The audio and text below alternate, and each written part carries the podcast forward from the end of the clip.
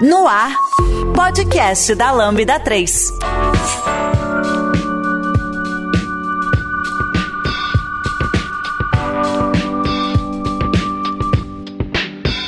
Olá, eu sou a Camila e esse é o podcast da Lambda 3. E hoje vamos falar sobre os pilares da facilitação. Aqui comigo está. Ah, meu nome é Sara e eu faço parte do time de agilidade da Lambda 3. Para o episódio de hoje, que roda no mês de março e que representa o mês da luta das mulheres, o tema será debatido exclusivamente por alguma das mulheres do time de agilidade da Lambda. Não se esqueça de dar as cinco estrelas no nosso iTunes, porque ajuda a colocar o podcast em destaque. E não deixe de comentar este episódio no post do blog, em nosso Facebook, SoundCloud e também no Twitter. Ou se preferir, mande um e-mail pra gente no podcast lambda3.com.br. A Lambda 3 é uma empresa de tecnologia com expertise comprovada na construção de produtos digitais e soluções customizadas de ponta a ponta, que transformam o seu negócio para uma nova realidade. Saiba mais no site lambda3.com.br.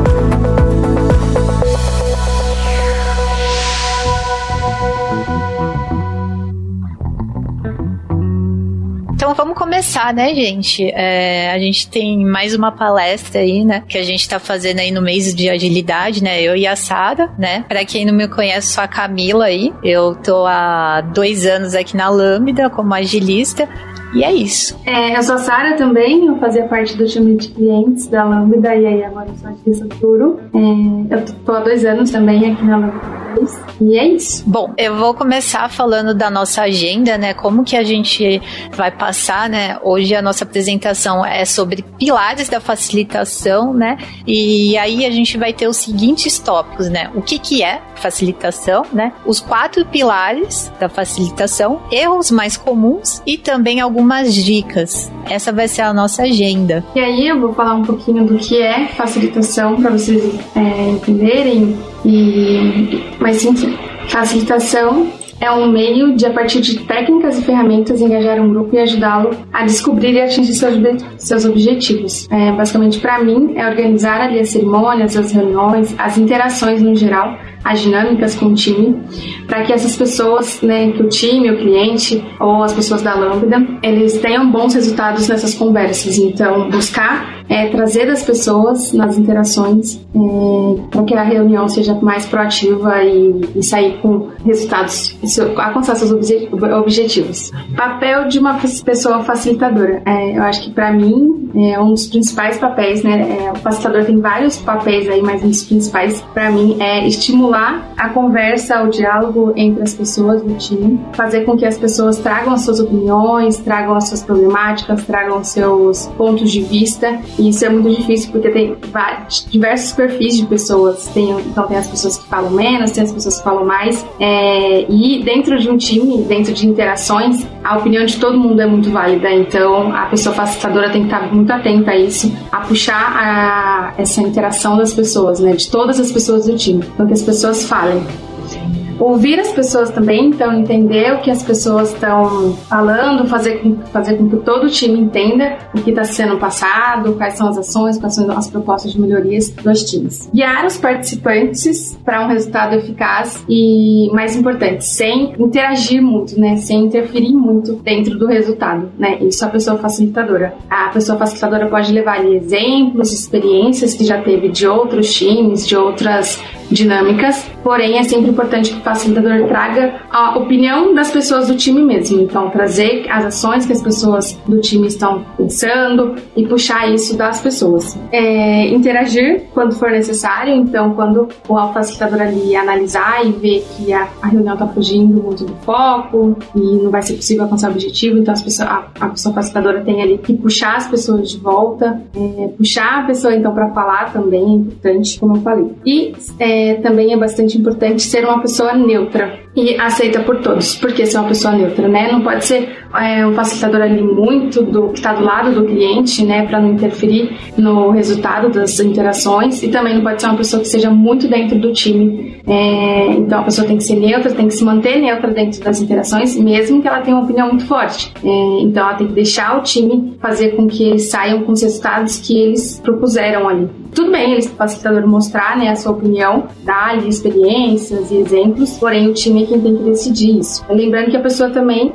é, a pessoa facilitadora não é bom, não é aconselhável que a pessoa seja uma pessoa que tenha autoridade no processo, né? Então, um gerente, um diretor, não é o ideal que essa pessoa facilitadora é, seja tem esses tipos de cargo, enfim, esse tipo de posição dentro do processo ali, né? Às vezes, ah, é um gerente de outra área, mas é um facilitador também, tudo bem, não vai interferir tanto no processo. Mas ali dentro do, da dinâmica não é interessante que o facilitador tenha autoridade no processo, até para as pessoas se sentirem seguras é, de trazer as suas opiniões, trazerem as problemáticas, isso é muito importante, porque para ter um resultado efetivo mesmo de, das facilitações.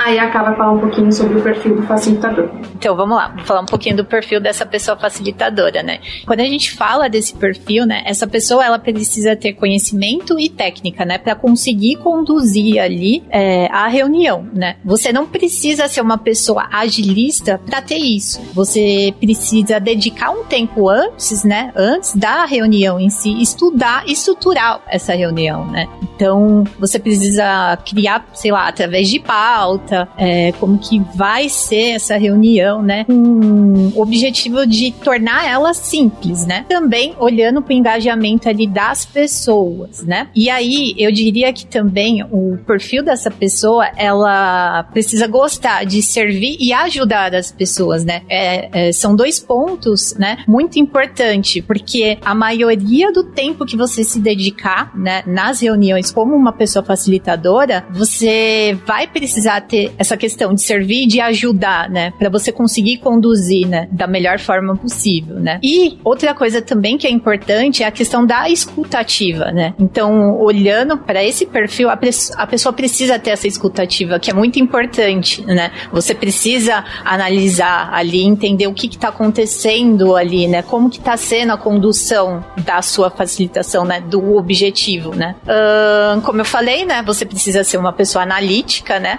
Então, a todo momento ali você precisa estar tá analisando o que está acontecendo para tomar algum tipo de ação, se for preciso, né? E também para você conseguir chegar num, num, consenso ali com, com as pessoas, né? Que maneira você vai fazer essa execução, tá? E conseguir alcançar os resultados ali, que é o objetivo da sua reunião, tá? Então, o perfil seria isso. Agora, eu vou falar um pouquinho sobre os pilares. E aí a gente tem um primeiro primeiro pilar, né, que a gente está falando ali de direcionar e conduzir, né. Uh, eu diria que a pessoa facilitadora, ela precisa dedicar o maior tempo dela nesse pilar, né, porque ele é a base, né. Então, se a gente pensar quando você vai fazer uma reunião, você precisa de um antes. Então, você precisa se preparar, você precisa fazer uma estrutura para executar ela, né. Então, você precisa de um passo antes para conseguir fazer isso, né, para você conseguir direcionar e conduzir, né? Então, através de pautas, enfim, tem várias técnicas aí que a gente consegue utilizar, né? A gente precisa também, nessa questão desse primeiro é, pilar, olhar para a time box, né? Que é muito importante, né? Então, sempre tá olhando ali como que tá indo, como que tá fluindo as coisas, se tá no tempo esperado, enfim, né? Uh, precisamos definir pauta, né? Então, a gente precisa fazer isso, né? Para ter os objetivos, né? O que que é aquela aquela reunião, né? Por que ela tá nascendo, por que ela tá sendo finalizada,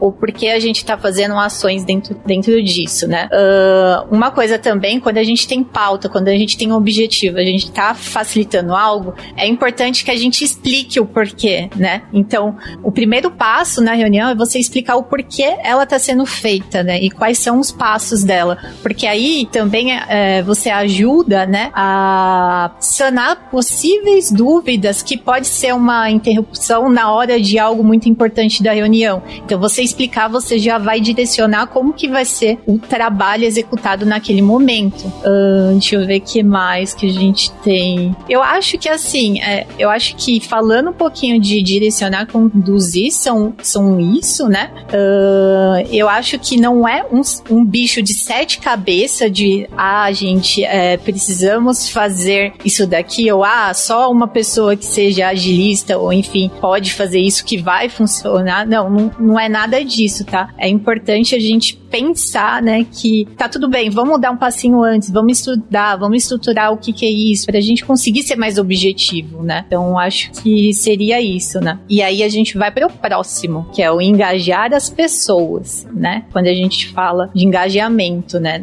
durante essas reuniões, né? Então, falando, eu, eu vejo que esse pilar, ele é muito importante, né? E que a pessoa é, facilitadora ali, ela consiga guiar os participantes, né, para um resultado bom. Então, como que a gente falou anteriormente, né, de conduzir, ele vai estar tá relacionado também no engajamento das pessoas em si, né? E falando sobre isso, né, é, a gente precisa é, transmitir durante a nossa reunião uma segurança para essas pessoas, né? Que falando de uma reunião, as pessoas precisam se expor, precisa falar, precisa fomentar e, e tem que ter um ambiente seguro para isso. Senão vai ser uma reunião onde todo mundo entra, né? Todo mundo entra, não fala nada, uma pessoa decide, isso não é objetivo. Igual a Sara falou, quando você é uma pessoa facilitadora, não é só uma opinião ou sua, só porque você está conduzindo, que tem que ser aquilo, né? Então você tem que dar espaço para as pessoas, né? Para elas conseguirem se expressarem ali, falando sobre a reunião em si, né? Uh, deixa eu ver, o que mais a gente pode falar sobre engajar as pessoas? Ah, uma coisa que eu tinha falado anteriormente, né? Que é a questão da escutativa, né? A todo momento a gente precisa ter isso quando a gente está facilitando uma reunião, né? Até por conta para a gente conseguir, né, fortalecer essa questão do ambiente seguro, né? Quando a gente está falando ali de segurança para as pessoas conseguirem expor suas ideias sem ter algum tipo de medo que tá tudo bem, tá? Então, uma coisa que eu gosto de fazer nos projetos que eu estou é puxar um papo antes da reunião. Então, se você conseguir puxar um papo antes ali para alinhar ali qual que é o foco ou quais são as possíveis ações ali, até olhando para cliente em si, vai ser bem interessante, porque essa reunião ela vai ser mais objetiva, né? E as pessoas elas conseguem colocar sua opinião um pouco antes e o time consegue ali é, estruturar uma base ali para levar para essas reuniões, principalmente quando a gente fala sobre clientes, né? Que é, eu diria que nem sempre todo mundo vai ter aquele jogo de cintura de tipo, vou falar agora, ah, será que eu, se eu falar vai ter algo errado? Enfim, né? Então ajudar a fortalecer isso das pessoas um pouco antes, isso também vai ser bem importante, né, para engajamento, para as pessoas se sentirem seguras, porque vai chegar um momento que é, você não vai precisar fazer isso, né? Então as pessoas já, já vão ter mais essa, essa segurança de expor suas ideias, né? Então eu diria que isso é importante, eu gosto de fazer isso, né? E isso reflete bem, né, no objetivo da reunião que vai ser conduzida. Agora eu vou falar do próximo, do nosso terceiro, né? Que a gente vai falar um pouquinho de analisar e interferir, né? Então, quando estamos em uma reunião, né? E é muito comum surgir, né? Algumas situações que, no, que tira a gente do nosso foco, né? Do nosso objetivo, né? E aí, a pessoa facilitadora, o que ela precisa? Analisar isso, quando isso está ocorrendo, né? E ficar atento, né? Hum, tá ocorrendo agora. O que que eu faço, né? Então, a gente precisa puxar para o foco, precisa puxar para o objetivo dela, né? Então, a, a pessoa, ela precisa ficar muito atenta, né? Interferir nessas ocasiões. Ah, tá puxando. Ah, tá saindo do foco. Bora puxar de novo, né? E isso é uma maneira que a pessoa facilitadora ela vai fazer, né? Ela vai é, analisar aquilo que tá acontecendo e interferir, né? Para que a gente volte pro objetivo, pro foco maior daquela reunião. Reunião, né? E também tem outros tipos de situações, não só esse de da pessoa interferir, né? Mas quando a gente fala de pessoas, né? Então, quem nunca entrou numa reunião que as pessoas estão quietas? Então, é, só a pessoa ali que tá falando, o que, que eu faço agora, né? O que, que a gente vai fazer agora? De, a gente precisa ter o objetivo da reunião. E agora? O que, que eu faço, né? Então, tem várias formas, né? Então, a pessoa vai interferir, porque é, o objetivo daquela reunião, ele tá sendo afetado, né? Então, o que que tá acontecendo? Será que... Aí você precisa analisar, será que aquela reunião, ela tá... Ela foi marcada da melhor forma possível? Será que precisa de um quebra-gelo para as pessoas começarem a puxar, a conversar? Será que a gente precisa é, deixar mais claro ou não tá muito estruturado aquilo que... Qual foi o objetivo definido daquela reunião? Então, tem vários porquês que a gente vai captando ali e tentando puxar isso, né? Conforme a, a reunião vai indo, né? Ela vai sendo executada. E assim, tem diversos tipos de coisas que a, que a pessoa facilitadora ela precisa interferir, né? Esses foram alguns que eu citei, mas se a gente parar para analisar o que que acontece quando a gente fala desse pilar, a gente tá falando que o foco da reunião é, tá sendo disperso, né? Que seja por as pessoas é, estarem quietas ou porque já as pessoas estão falando, só que estão falando de outros assuntos e a gente precisa puxar por o assunto que foi de fato programado para a gente estar tá conversando. Então, tem diversas formas que a gente precisa analisar, ficar com essa escutativa, né? E interferir quando for preciso, tá bom? E agora eu vou falar do último também, pilar, que é a questão do consenso. Esse pilar, eu diria que é um dos mais importantes, né? E para começar a falar dele, né, primeiramente, eu queria até dizer que é normal, gente, é ter discordância entre as pessoas, é normal, tá tudo bem você não concordar com a opinião da outra pessoa, sabe? Não é ruim você se expor numa reunião, dar a sua opinião, não é ruim, tá tudo bem. A gente precisa que todos falem, né? A gente precisa que todo mundo fale o que tá pensando ali, sabe? Fale o que, o que for, né? O que tá ocorrendo naquele cenário. E tá tudo bem, né? E se toda a reunião, todo mundo tivesse a mesma opinião, né? A gente precisava ver o que, que tá acontecendo, né? Porque aí a gente vai voltar lá no pilar 2, né? Que a gente tá falando do engajamento das pessoas. Não tem como todo mundo ter a mesma opinião. Sempre, né? Toda reunião, ah, sempre a gente vai ter essa opinião. Essa opinião. Tem que ter essas discordâncias. É normal. Para um relacionamento entre time, que seja, é normal ter discordâncias. A gente precisa conversar. A gente precisa ter essas conversas, tá? E falando de discordância, né? Tem vários tipos, né? De opiniões diferentes, então varia bastante, né? Então, seja é, por falha de comunicação, que o cenário que está ocorrendo teve uma falha de comunicação e aí teve uma discordância, um não alinhamento entre as pessoas, quando a gente fala de questão pessoal ou até profissional entre elas, né? Isso acontece muito em cliente, né? Quando a gente é, tem um conflito ali de cultura, né? Então a gente tem uma cultura aqui, o cliente tem outra, né? Então às vezes tem essa questão de discordância ou até em, em execução de processo, em execução de desenvolvimento, enfim, né? Então rola isso, né? E aí eu diria que o papel da pessoa facilitadora é guiar as pessoas através, sei lá, de perguntas, né? Que consiga ser certeiras para a gente ver o que, que é aquele cenário vivido, né? Então, o que está acontecendo? Por que está tendo essa discordância? Vamos conversar? Ah, aí as pessoas conseguem opinar, falar um pouquinho do que está acontecendo, né? O porquê ela tem aquela opinião. E aí, através da conversa, a gente consegue chegar ali no consenso, né? Até a gente alcançar uma possível solução, né? E aí, uma coisa que eu gosto de falar, até quando a gente fala sobre consenso, é... eu vou até pegar aqui uma frase que eu acho que define muito isso, né? Então, quando a gente fala de consenso, né? Consentir não significa achar que aquela é a melhor solução. Isso, isso não é, eu diria, isso não é um jogo de quem vai ganhar ou não, né? Consentir, consentir significa que você não tem nenhuma objeção com relação à proposta, né? Então a gente tem uma proposta e a gente tá, beleza, vamos, vamos testar para ver se funciona, sabe? Como eu disse, não é uma competição. A gente não tá vendo quem vai ganhar, quem vai perder. A gente tá conversando pra gente, como time, chegar num consenso daquilo, sabe? Então, olhando para a facilitação e dos pilares da facilitação, esse é o quarto e, e para mim, eu acho, eu acredito, na verdade, eu acredito que seja um dos mais importantes, que é um assunto bem delicado, né? Mas que isso tem que estar tá na mente de todo mundo, né? Dessa questão de precisamos conversar, precisamos colocar a opinião de todos, que é importante, tá bom? Escreva pra gente podcast@lambda3.com.br.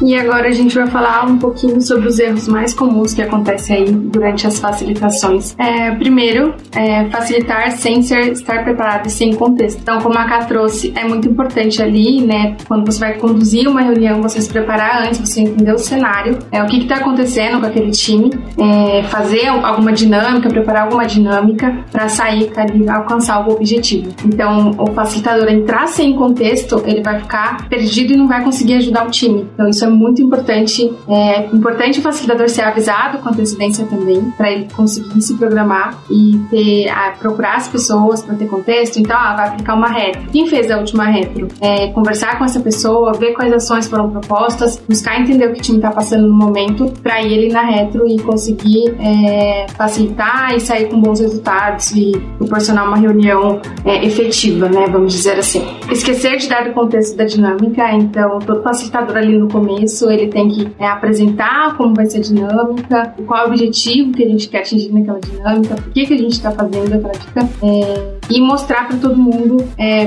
por que está acontecendo aquela dinâmica, né? Então, vamos supor, vai aplicar retro aí, então no começo a gente explica, inclusive quando tiver pessoas novas, isso é muito importante, quando tiver gente nova entrando no time, cliente novo, alguma pessoa nova do cliente, enfim, é sempre importante dar o contexto, né? Mostrar para que, que a gente está aplicando aquela dinâmica, qual o objetivo final final que a gente quer alcançar, para trazer isso logo no começo para as pessoas também terem em mente durante é, o decorrer da dinâmica ou da cerimônia, da reunião, enfim. Não controlar o time box. As reuniões é, é muito falado assim no meio ágil que sem, sem controlar o time box as, as reuniões ficam improdutivas porque fica cansativo para as pessoas, as pessoas ficam perdidas dentro da reunião ali. Então tem muita gente que fala é, coisas fora do objetivo da reunião, tem coisas que faltam falar dentro do objetivo da reunião. É, e é muito importante controlar o time box até para cumprir horário com outras pessoas, né? Geralmente as pessoas têm sai de uma reunião, vai para outra, dependendo do tipo de projeto que a pessoa tá. É, o facilitador em si, às vezes sai de uma reunião já vai para outra.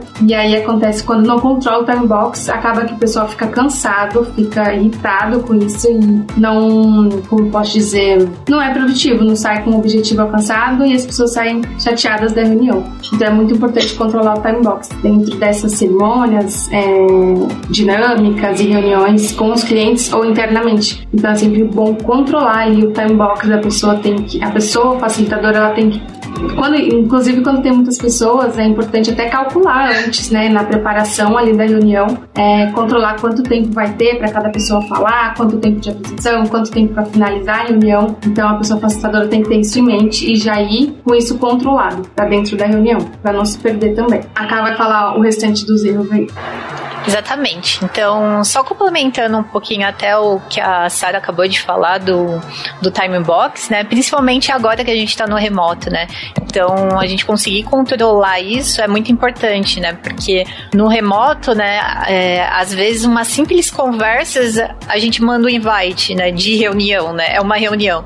Então, se você conseguir ser objetivo ali na, na sua facilitação, vai ser muito importante, né? Porque a gente vai conseguir é, é, deixar isso mais focado, né? E a pessoa conseguir direcionar o trabalho dela da, da melhor forma possível, né? Não só ficar em reuniões, né? Que a gente tem 500 coisas para fazer além disso. Então, essa questão do time box é muito importante, né? E quando isso não ocorre, tá tudo bem você conversar com o seu time, né? Do que, que tá acontecendo e colocar sua opinião, né? Expor sua opinião. É importante. E aí eu vou pro próximo, né? Que a gente tá falando aqui, né? De não, não interromper interromper as pessoas, né, que, foge, que fogem do objetivo da, da conversa, né. Então é aquela coisa que, que eu tinha falado antes é, nos, nos pilares ali, né, de intervir. Então a gente precisa, né, a gente precisa in, interromper quando aquele assunto tá sendo é, não mais focado, a gente tá falando de outra coisa. Não, a gente pode até, sei lá, marcar uma reunião ou ver isso daí depois. Vamos, vamos voltar, né, pro foco dessa reunião, que é isso, isso e isso, né, e é importante, porque senão,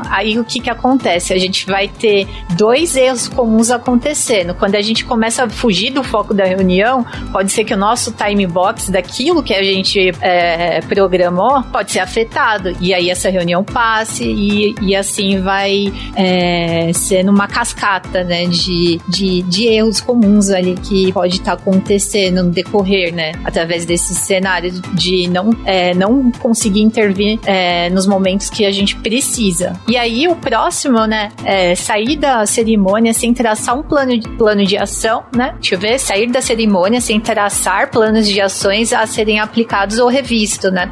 Então toda reunião que a gente faz, ela tem um objetivo. Esse objetivo ele foi alcançado? Pode ser que sim, então a gente não precisa fazer nenhum tipo de ação. Se não, quais são as ações? Então, se a gente conseguir organizar, administrar essa questão das ações, vai ser importante, porque é, a gente precisa é, focar no resultado dessa reunião. Né? A gente precisa entender o que está acontecendo ali, né? O que, que a gente propôs ali e qual que é o resultado final disso, né? Então a gente não simplesmente não pode fazer uma reunião por fazer, né? Tipo, ah, a gente tem uma reunião aqui, tem esse assunto aqui, foi levantado isso e acabou, esquecemos. Não, a gente precisa direcionar, a gente precisa organizar esses trabalhos, né? Seja através de conversa, enfim, no dia a dia. E aí a gente tem que entender qual é o cenário para a gente conseguir aplicar a melhor ação ali, tá bom? Então sempre é importante a gente pensar nisso. Vamos fazer uma reunião, a gente estruturou tudo, a gente executou ela, a gente tem algumas ações aqui que a gente levantou no decorrer dessa reunião. Vamos ver qual é o próximo passo? Se for legal e vocês conseguirem fazer, é, é, aplicar isso de ah, quais são os próximos passos? Depois dessa reunião aqui, o que, que a gente vai fazer, né? Então, se você conseguir direcionar o final dessa conversa ali dentro da reunião especificamente, vai ser, vai ser interessante, porque você já vai conseguir dar andamento a isso, né? Não vai se perder, não vai ser só mais uma reunião que foi feita e aí ficou, falar assim, ficou lá no limbo. Então, esses são os erros mais comuns que a gente tem aí na questão de facilitação. E agora, depois dos erros, a gente vai é, mostrar algumas dicas para vocês, né? As pessoas facilitadoras ou não, as pessoas devs também que querem ser facilitadoras ou estão estudando para isso. É, criar uma estrutura de como será a condição da reunião.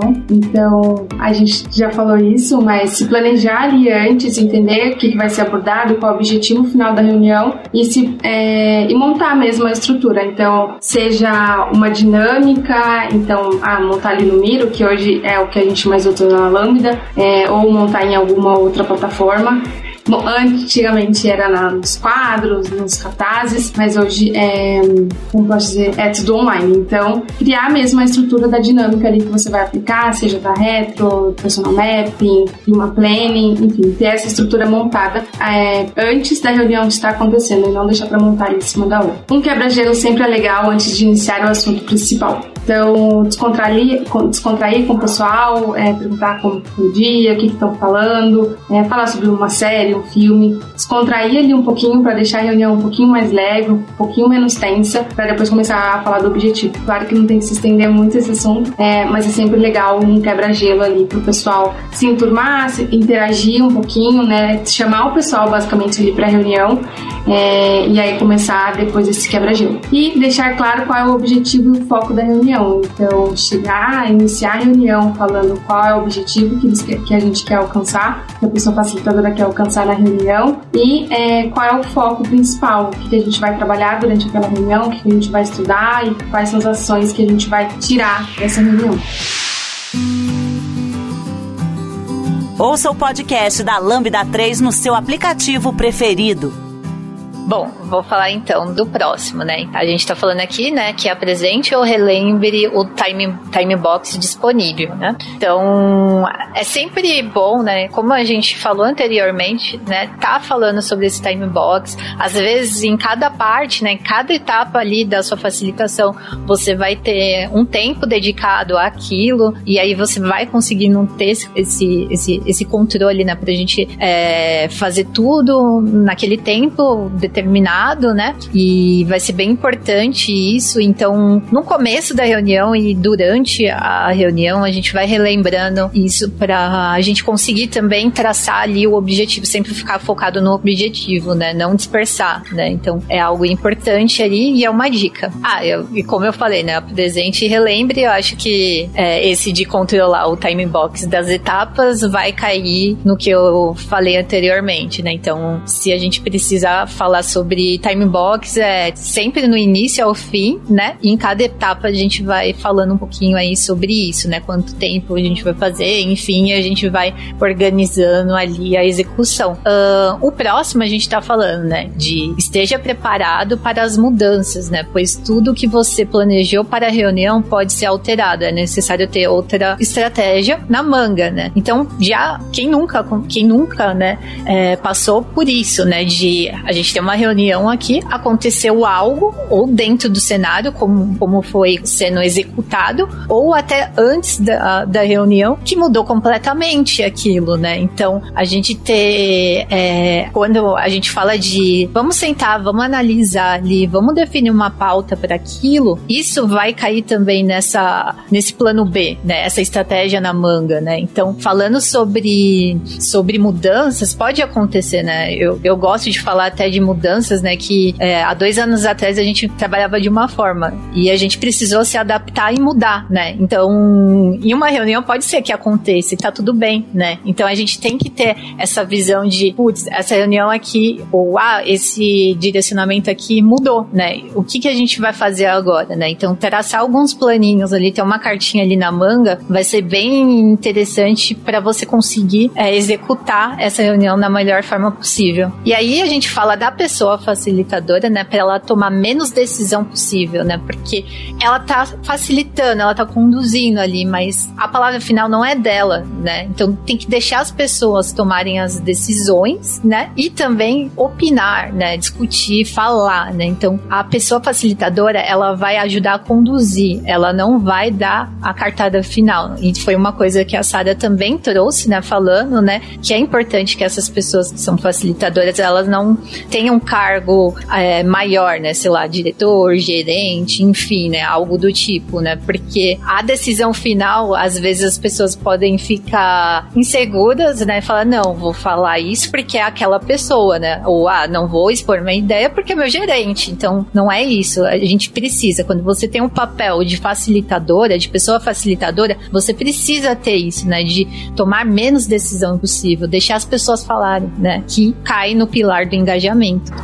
E aí, uma coisa que é uma dica, né? Que é usar a votação para possíveis escolhas, né? Então, é, a gente fala que é utilizado muito em retro, né? Quando a gente precisa traçar alguma ação ali, ou a escolher entre qual gera mais impacto naquele momento. Essa, a questão da votação é bacana, né? Então, é sempre bom a gente conseguir fazer uma fil filtragem, né? Às vezes a gente levanta vários tipos de problemas ou vários tipos de demanda para ser executada, mas a gente precisa entender ali qual é a prioridade, né? Qual é a que pega mais, qual é a, que tá mexendo mais, que vai gerar mais impacto, né? Então, essa questão de votação também é legal a gente fazer, porque a gente consegue chegar ali numa solução, né? Numa ação ali para executar. Não que as outras não sejam importantes, mas você conseguir priorizar ali, você consegue dar andamento no, no trabalho, né? E não vai ter aquela coisa de, ah, começamos um trabalho, puxamos outros trabalho e nada, tipo, tudo iniciado e nada acabado, né? Tudo foi começado e nada acabado. Então, essa questão da votação em si, a gente consegue é, fazer isso, né? Extrair algo que seja o mais prioritário e dar execução é,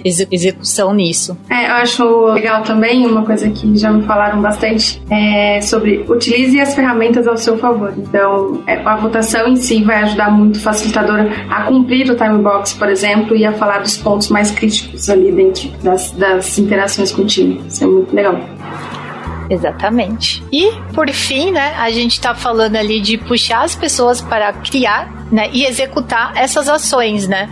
É, após a, a, identificação ali do problema ou após a votação, né? Então, puxar as pessoas, né? Então, tudo aquilo que a gente fez na reunião, a gente gerou ali um trabalho, aquilo que seja tirado do papel, né? Seja tirado ali do, do miro e a gente consiga executar no decorrer ali do nosso dia a dia, né? É bem importante isso, né? Então, quando a gente olha para uma retro, né? A retro a gente expõe muitos problemas, mas a, a retro não pode ser só a questão de expor, expor os problemas e não conseguir, né, ex executar alguma coisa para aquilo não é, para aquilo não acontecer mais. Então a gente precisa fazer isso de vamos vamos tirar do papel, vamos tirar ali do miro que seja é, e pôr para executar mesmo. Uma coisa que eu também gosto muito de utilizar nos times é a questão do PDCA, né, que a gente consegue, né. Então vou dar o um exemplo, a gente tem a gente faz uma retro ali e tem um, um board ali, um PDCA ali do time, né? Então tudo que a gente extrai das retras, a gente vai colocando nesse boardzinho, né? Igual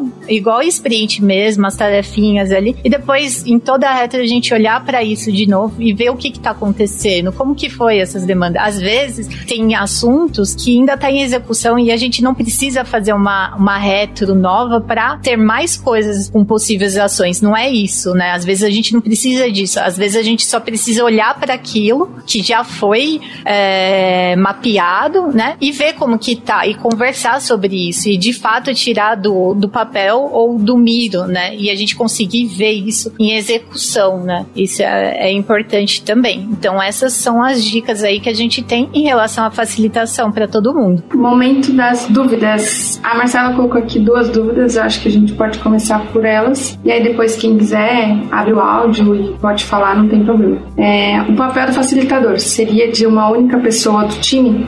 É, sobre essa pergunta da Marcela, eu diria que, que não, né? Não seria de uma pessoa específica do time, né? Quando a gente é, até teve um momento que eu tinha falado, né, que a pessoa facilitadora não precisa ser ali o, o agilista, né? Ou que seja outra pessoa específica do time, isso pode variar. Aí só tem que entender o cenário ou o que, que é aquela reunião, né? Então, às vezes a gente vai ter reuniões técnicas, pode ser qualquer pessoa do time ali. Ah, a gente vai ter uma reunião de negócio com o cliente. Pode ser uma pessoa do negócio do cliente, pode ser é, uma pessoa desenvolvedora, pode ser é, uma pessoa agilista. Aí tem que só entender o cenário ali, o contexto, né? Qual é o objetivo daquela reunião para, eu diria, delegar ali, né? Para quem seria a melhor pessoa possível para fazer essa facilitação, né? Mas não tem um crachazinho ali específico, tá bom? Consegui te responder? Sim, E aí, uma outra dúvida aqui da Marcela. É, o que vocês enxergam de impacto quando não temos uma pessoa agilista no time? E os devs meios que fazem o papel?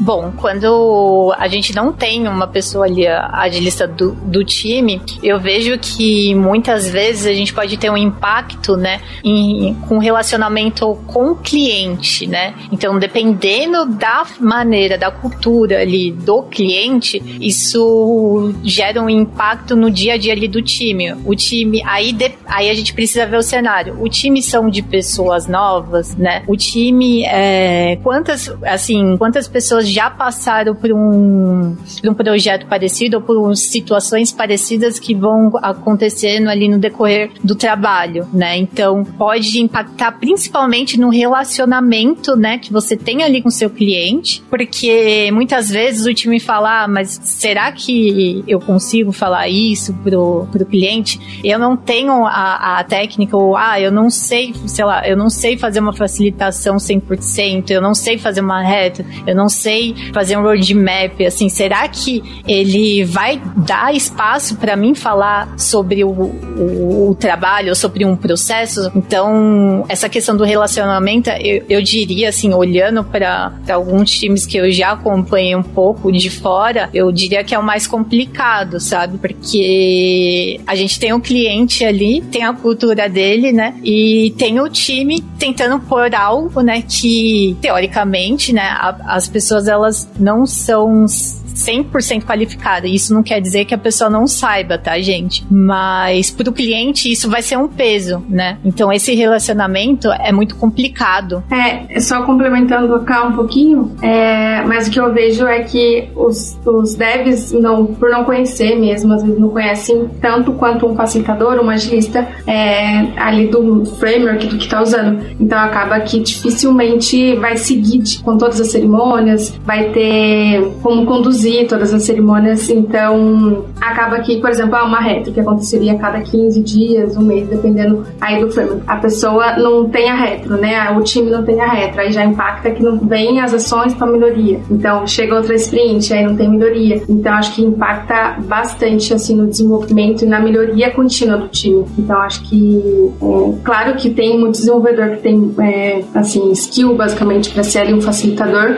mas é, a pessoa agilista com certeza faria diferente, faria muita falta. Tem várias pessoas aí como ou uma pessoa como levantada, é o Jossan. Pode ligar o áudio se você quiser, Jossan. Eu sinto que os nossos clientes têm essa cultura mais vertical, né? Mais hierarquizada. Então, eu sinto que lá às vezes a gente tem que recorrer às vezes a operações para porque eu sinto que talvez o agilista consegue ter um, um, papel, tipo assim, na visão do cliente, eu sei que é equivocado, ser um gestor, um gerente, uma pessoa mais hierarquizada. Então isso facilita muito, acho que a conversa do, da pessoa que está nesse papel de agilista dentro de um time. Então é uma coisa que eu sinto muita falta. Eu vejo que é muito importante os, os times da Lambda ter essa pessoa com esse papel muito mais nesse viés de autoridade mesmo, de poder, totalmente distorcido e equivocado, mas facilita muito no cliente a gente ter esse agilista justamente para isso. Porque tem aquelas pessoas, aqueles gestores, né, que tem o ego e tudo mais, né, tipo, ele não quer ouvir uma pessoa da área técnica, ele quer ouvir alguém que ele acha que está no mesmo nível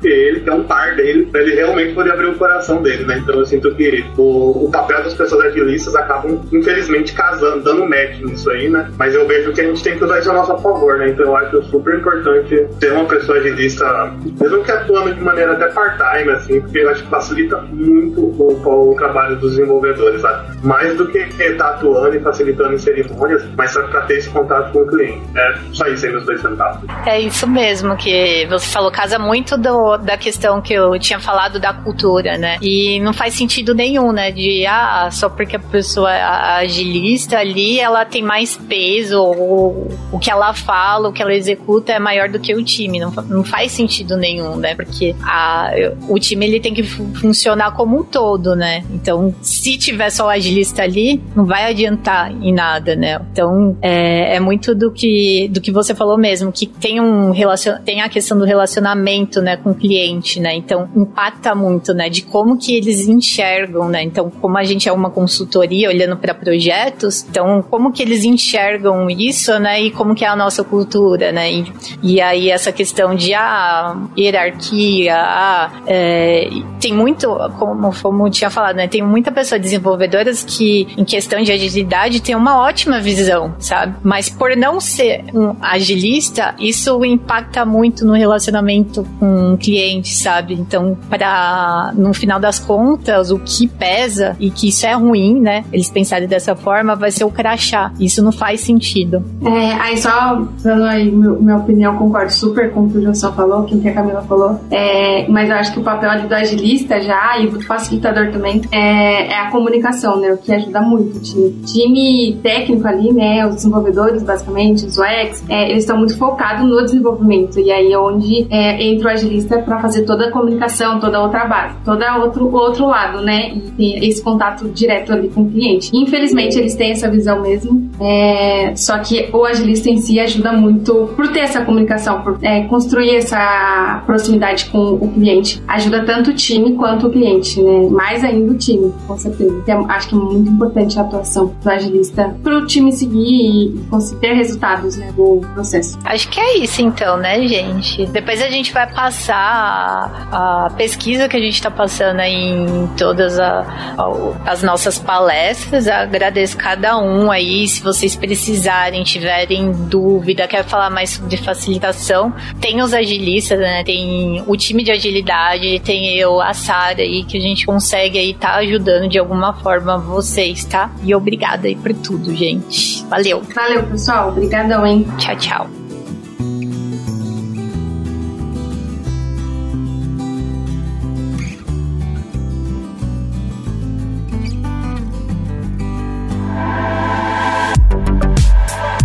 Você ouviu mais um episódio do podcast da Lambda 3. Indique para os seus amigos esse podcast. Temos também um feed só com assuntos de tecnologia e outro que mistura assuntos diversos. Toda sexta-feira, sempre com o pessoal animado da Lambda 3.